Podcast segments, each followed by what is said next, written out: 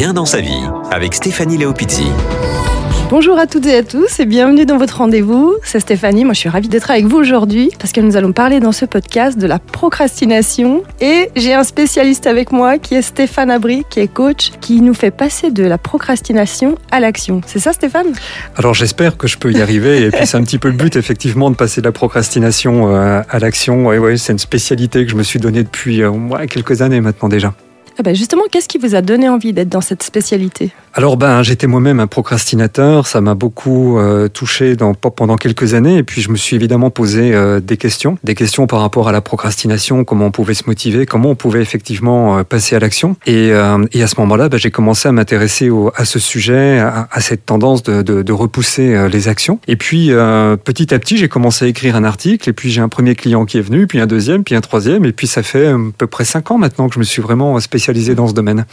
Oui parce que c'est le fait de toujours remettre au lendemain. Alors, il y a des petites choses, c'est pas grave, mais quand on remplit pas, par exemple, sa déclaration peu haut, qu'on laisse traîner et traîner tout ce qui est euh, de la paperasse administrative, c'est compliqué. Qu'est-ce que vous pouvez faire pour ce genre de personnes, pour les aider? Alors effectivement, ça dépend du, du, degré de procrastination. Il y a bien sûr des personnes qui procrastinent de temps en temps. Bon, voilà, on le fait tous. C'est à peu près 80% hein, de la population qui, qui, à un moment donné, va repousser euh, les tâches, les, les, les travaux, et, etc. Euh, pour les cas, bien sûr, un peu plus un peu plus importants, vous parlez de l'administration, mais ça peut être aussi la communication dans le couple qui peut être euh, qui, qui, peut subir cette, euh, cette, cette tendance. Ça peut être dans le travail. Enfin, c'est pas que l'administratif. Hein, il y a vraiment beaucoup de choses. Et alors là, ben, bien sûr, si on a 4 heures de temps devant nous, on peut commencer à qu'est-ce qu'on fait euh, pour ces personnes et, comment, euh, comment on travaille. Oui, c'est au cas par cas.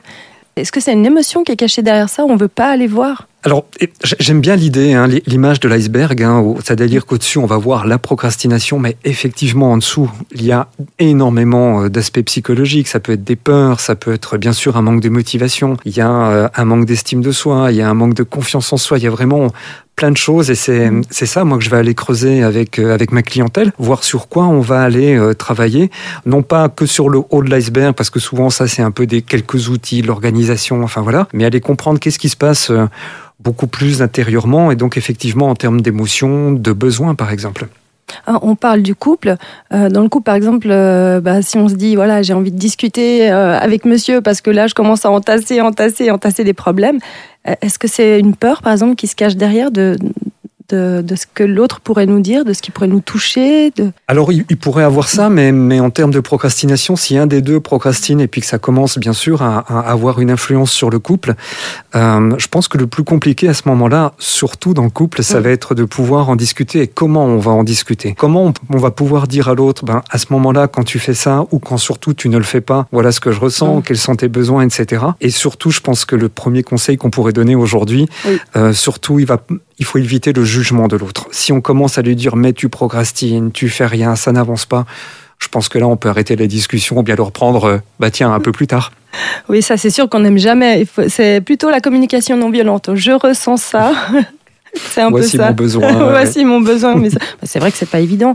Mais pour un projet, alors, pour essayer de toucher un peu toutes les sphères, une personne qui procrastine et qui a un projet qui lui tient à cœur, euh, qu'est-ce qui, qu'est-ce qui fait que cette personne procrastine? Est-ce qu'elle n'est pas assez alignée, comme on dit, avec son objectif? Alors, il peut avoir vraiment beaucoup de choses. Il peut avoir le perfectionniste qui va plutôt se, se saboter. Euh, il peut avoir la peur de, de l'échec. Par exemple, j'ai travaillé avec un écrivain il y a, il y a quelques mois en arrière qui, qui, était vraiment sur un gros bouquin. Il lui manquait deux chapitres et il n'y arrivait plus. Et voilà, quand on en discute, et, et d'ailleurs, il est très au clair avec ça. Il me dit, mais j'ai peur que l'éditeur soit pas content, j'ai peur qu'on n'achète pas mon livre, j'ai peur que je sois pas lu. Enfin, voilà. Donc, la peur, là, c'est la peur de, de l'échec. Donc c'est pas une question d'être aligné ou pas aligné avec ce qu'il est en train de faire, mais euh, c'est vraiment une, une, peur qui est là, qui est quasi euh, viscérale. Il y, a, il y, a, plein de peurs hein, derrière. Il y a aussi la peur du succès, par exemple. Oui, ça existe. On n'en parle pas souvent, mais ça existe. Bien sûr, parce que ça veut dire que euh, si on a du succès, on va avoir d'autres responsabilités. Ça veut dire que notre vie risque de changer. Donc c'est une façon aussi d'aborder le, le, le, changement. Et quelquefois, si ça fait peur, bah, autant procrastiner, rien faire. Comme ça, en plus, j'ai une bonne excuse pour dire qu'au fond, j'ai pas tant de succès que ça.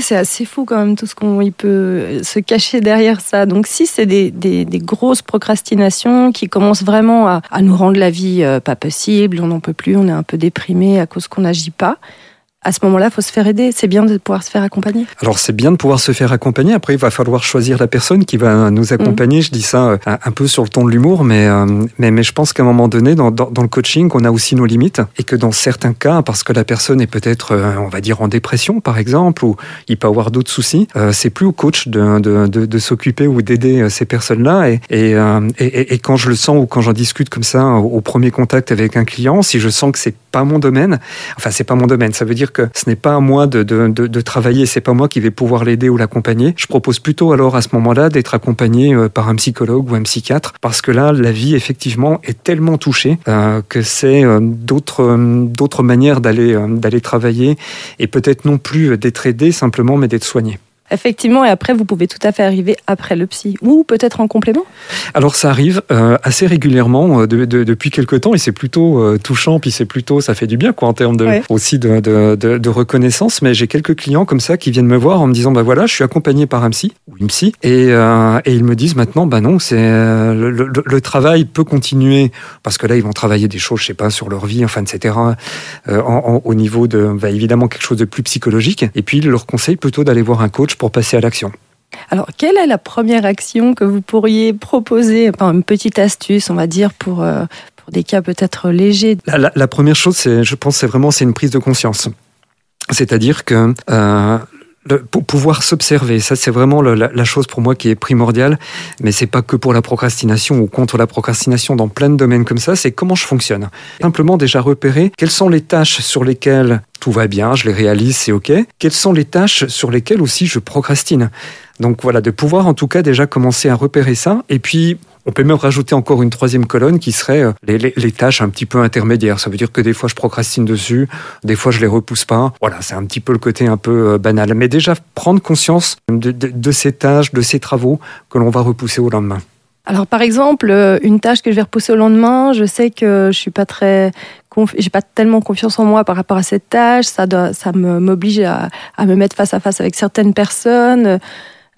Par exemple, si c'est ça, on sait que derrière, il y a une histoire d'estime de soi ou de confiance en soi. Là, on pourra travailler sur quelque chose de profond. Alors, c'est, alors je ne sais pas s'il faut dire qu'on va travailler sur quelque chose ouais. de profond, en tout cas dans mon, dans, dans, dans mon domaine d'activité, euh, mais je vais prendre en considération ça. Et puis, euh, de, de, de, travailler, bien sûr, alors avec des petits outils. On va essayer petit à petit, de, par exemple, si c'est le cas d'aller parler en public ou de parler devant, devant beaucoup de personnes ou dans une réunion, on, on va faire un travail de, de, de, comment je me vois quand je parle devant les, devant les gens, euh, comment je pourrais améliorer ma confiance en moi, euh, comment je pourrais me sentir euh, capable de faire ça, et puis comment je vais m'entraîner aussi. Euh, c'est ça qui est intéressant également dans la procrastination, c'est de pouvoir créer des automatismes. Souvent, on me dit ah mais il faut que je sois motivé, mais c'est pas pas suffisant d'être motivé.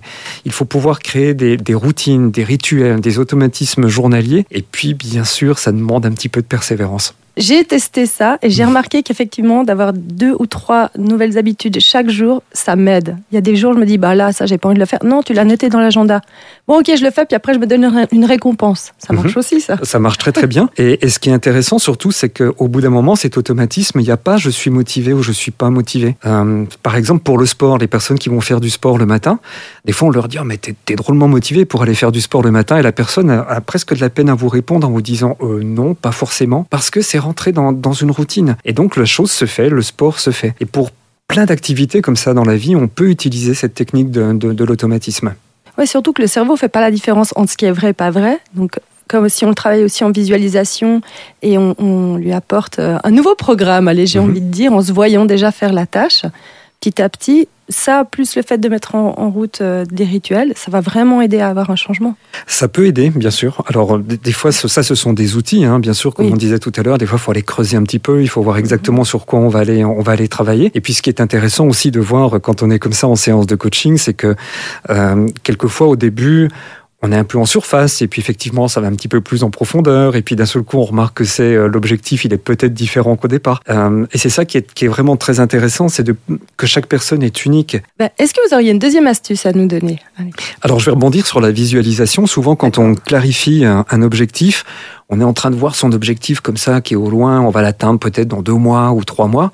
Euh, ce qui est intéressant, c'est euh, non pas de s'imaginer euh, atteindre l'objectif, c'est-à-dire aller vers l'objectif, mais de travailler avec la visualisation. Par exemple, le soir, avant de, se, avant de s'endormir, on ferme les yeux, on imagine son objectif, comment je vais le réaliser, quel effet ça aura sur moi, comment je vais me sentir, etc. Et puis d'imaginer comme si on avait une corde, et au lieu d'aller vers l'objectif, c'est de tirer sur la corde comme ça et de faire venir l'objectif à soi. Et ça, c'est une observation qui est intéressante et de voir qu'est-ce qui va se passer quand l'objectif va se rapprocher de moi.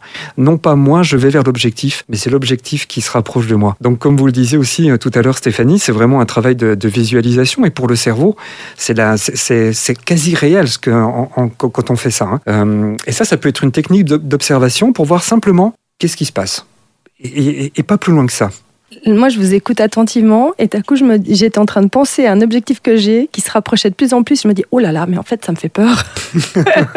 D'accord. Ça me fait peur parce que c'est l'inconnu aussi.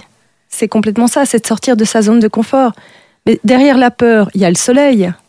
J'ai envie de dire. Ouais, ouais, ouais, c'est joli une fois qu'on sort, de... voilà, une fois qu'on sort de sa zone de confort, mais c'est pas grave, vas-y, prends la main de quelqu'un et une fois que tu y vas, waouh, mais je me sens tellement bien. Mhm. Ce qui peut être aussi, alors là, euh, peut-être aussi un, un, un, un truc, c'est que hum, bien sûr, dans le développement personnel, on parle énormément de la zone de confort et moi, c'est un, terme que j'aime, que j'apprécie pas beaucoup. Euh, je préfère le terme de, de zone de référence euh, mhm. que j'ai entendu chez, chez, un confrère il y, a, il, y a, il y a quelques temps déjà de ça et j'ai beaucoup aimé ça, la zone de référence, parce que ça n'a pas la même implication euh, que le confort ou quelque chose d'inconfortable. Et si maintenant on est en train d'imaginer un, objectif en se disant waouh, il faut que je sorte de ma zone de confort, c'est peut-être pas peut-être pas évident. En revanche, si on s'imagine l'objectif en se disant je vais élargir ma zone de référence, ça peut déjà un petit peu changer les choses. Et peut-être que dans les pensées, et peut-être que dans les émotions, et peut-être qu'on s'aperçoit que le besoin aussi est différent. Donc ça peut peut-être aussi être une astuce, plutôt penser zone de référence plutôt que zone de, confort. Est-ce que ça vous arrive de travailler avec des personnes par, euh, par Zoom, par vidéo? Alors je travaille énormément par, euh, par visio et euh, bah, ça permet de rencontrer des gens du monde entier. Hein. C'est